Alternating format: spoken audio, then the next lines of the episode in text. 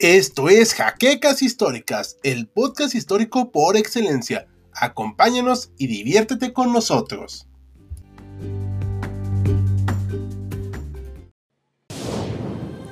Bienvenidos a HC Historia Contemporánea, la página histórica por excelencia.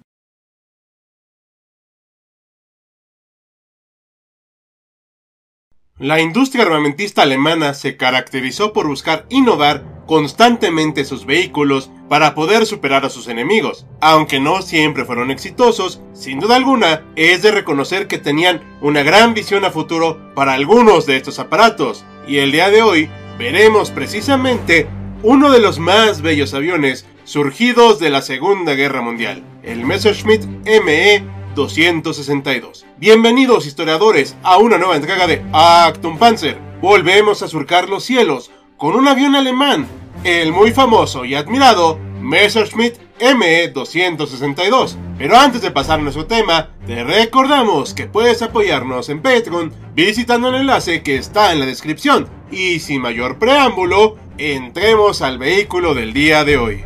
Apodado Schwalbe en su versión de jet caza y Bugle en su versión de bombardeo, el ME-262 fue uno de los primeros jet caza totalmente operacional en el mundo y sin duda un logro impresionante de la ingeniería alemana. Aunque parezca difícil de creer, el trabajo en este aparato empezó antes de iniciarse el conflicto bélico más grande de la historia bajo el nombre clave de Proyecto 1065, bajo pedido además del Ministerio de Aviación, con un equipo de diseñadores encabezado por Voldemar Boe. Durante el año de 1939 se hicieron varios rediseños incluyendo la ubicación de los motores, a la par de que se realizaban experimentos en los aviones Heinkel HE 176 y HE 178, el primero siendo impulsado con un motor de cohete. Lamentablemente para la marca Messerschmitt, el inicio de la guerra en 1939 trajo como consecuencia que no se pudiera seguir por el momento el desarrollo de estos motores de jet que se estaban probando y por tanto su idea de un jet se postergó. Hermann Goering fue uno de los responsables directos de que se pusiera en pausa el proyecto de estos aviones, a pesar de que el legendario as del aire, Adolf Galland, apoyaba el uso de esta novedosa maquinaria bélica. Creía que la guerra se podría ganar con las naves existentes y convencionales, a pesar de que sus enemigos también estaban empezando a explorar las opciones de usar aviones jet. Los obstáculos no impidieron la búsqueda de lograr el financiamiento y la aprobación del régimen alemán para este avión, haciendo distintas pruebas y prototipos con motores BMW con resultados no muy alentadores. Finalmente, las pruebas y diseños dieron resultados y el mundo atestiguó el primer vuelo del prototipo de esta máquina el 18 de abril de 1941 con un motor Jumo 210G, siendo repetida la experiencia en diferentes ocasiones ese mismo año. Al siguiente año, el prototipo B1 casi se estrelló, mostrando que este diseño aún necesitaba mejoras para poder ser producido. El 18 de julio, pero de 1942, se usaron dos motores Jumo 004B en el ME262B2 de manera exitosa, aunque se presentaron diversos problemas de despegue y de inestabilidad en los motores. El motor Jumo 004A fue probado más de 100 horas, pero no se podía producir de manera masiva debido a la falta de materiales estratégicos para el esfuerzo bélico, por lo que la versión B de este motor fue diseñada para evitar usar estas valiosas materias primas, teniendo varios sustitutos en su construcción. Aunado esto, el tema del combustible era un auténtico problema, ya que se tuvo que usar una combinación de diésel con otros elementos, el cual era relativamente fácil de obtener. Junto con esto, debemos recalcar que, aunque el diseño del ME 262 era novedoso y pensado para el combate, su producción no era barata, provocando un coste considerable a las cada vez más debilitadas arcas del Tercer Reich. No obstante, la producción no empezó en serio, sino hasta 1944, cuando tras casi tres años de pruebas, ensayos y modificaciones, fue aprobado el modelo definitivo de este avión. Se diseñó como un monoplaza con una extensión de 10.6 metros de largo, 12.6 con sus alas y una altura de 3.5 metros.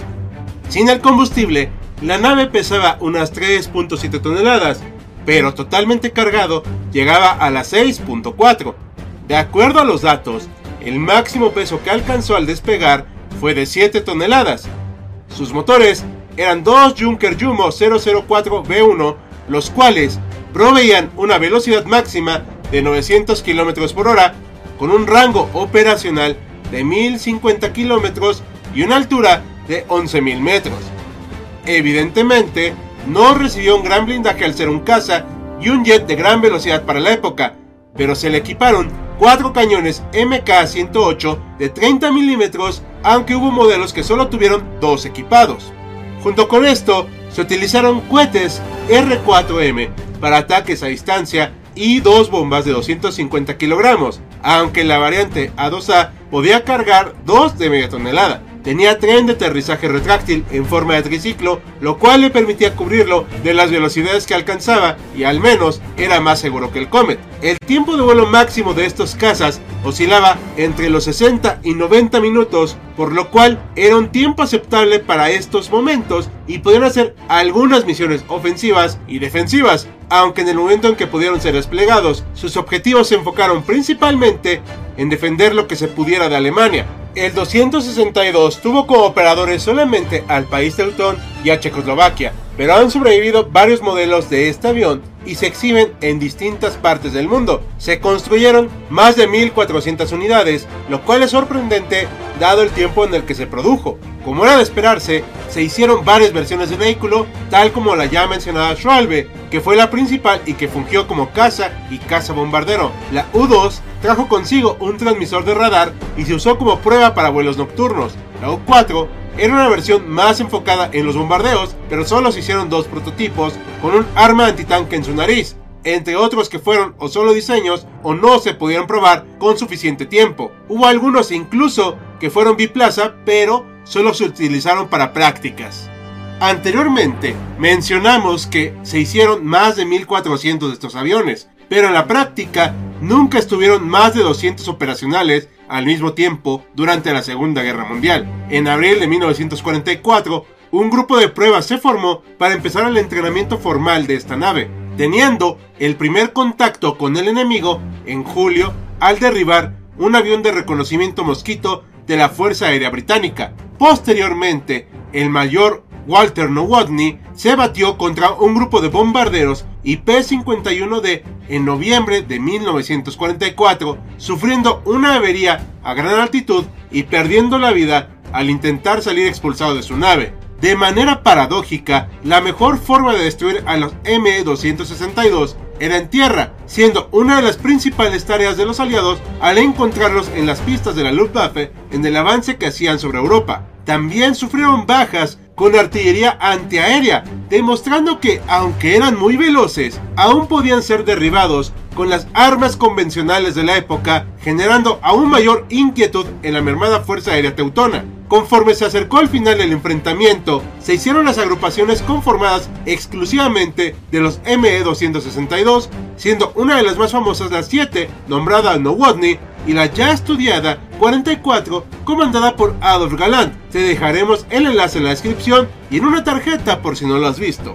Por un lado, Galland peleó porque este avión fuera una de las prioridades del Reich, debido a que, en una visión profética, consideraba que era el futuro de los aviones de combate. Si bien esto resultó ser cierto a la postre, también era un avión caro de producir, difícil de dar mantenimiento y cuyo motor, aunque revolucionario, era de poca fiabilidad a poca velocidad gran altura. Si bien la famosa Unidad 44 peleó con gran valentía y con una eficacia de 4 derribos por cada pérdida, solo tenía media centena de pilotos y poco más de la mitad de aviones, por lo cual resultaba virtualmente imposible para ellos ser una gran diferencia en la guerra. Debido a la desesperación del mando alemán, fueron enviados incluso a misiones de cobertura para las unidades de tierra al frente soviético, siendo de poco impacto en este aspecto para la tropa y sin duda resultando en pérdidas de valiosos pilotos que en ese momento eran muy necesarios. Recordemos que para este momento la operación Bodenplatte ya había destruido a la Luftwaffe como fuerza operativa efectiva,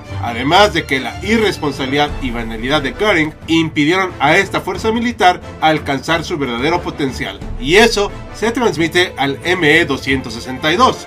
La historia de combate de este avión vivió su momento de mayor relevancia precisamente con la unidad 44 de Gallant, donde el veterano piloto comandó a sus colegas a los últimos gloriosos combates aéreos, donde sintieron la velocidad de su nave, lo que podía lograr la ingeniería alemana bien aplicada. Sí, tenía problemas, podía sacarles un susto, pero Galan y compañía no podían dejar de pensar mientras surcaban los aires qué hubiera ocurrido si hubiera no 25 de estos aviones, sino 100 veces más, miles de ME-262 volando e imponiéndose sobre sus enemigos, mostrando el poderío y el alcance de la industria teutona. Claro, con mejoras, un mejor cañón, un mejor rendimiento, mayor tiempo de vuelo, pero sin duda una nave que cambiaría para siempre el panorama. Por lo mientras, el ME-262 nos queda como una bella nave con un diseño muy futurista que al día de hoy provoca admiración en propios extraños. ¿Y ustedes qué opinan, historiadores? ¿Fue un excelente avión en un mal momento o un buen diseño apresurado por las circunstancias? Dejen sus comentarios. Y así concluimos este capítulo de Atom Panzer. Esperamos les haya agradado. Queremos agradecer a nuestros mecenas de Patreon como José Antonio Martínez Chaparro, Félix Calero y Jan Jaimes, así como el resto de colaboradores cuyos nombres siempre aparecen en los créditos.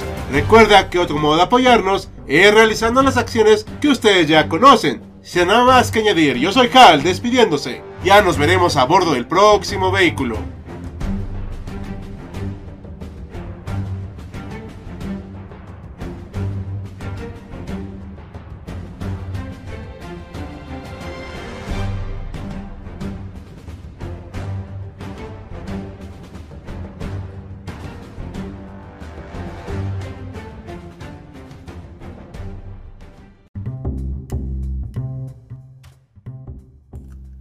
Gracias por habernos acompañado en Jaquecas Históricas, el podcast histórico por excelencia. Hasta la próxima.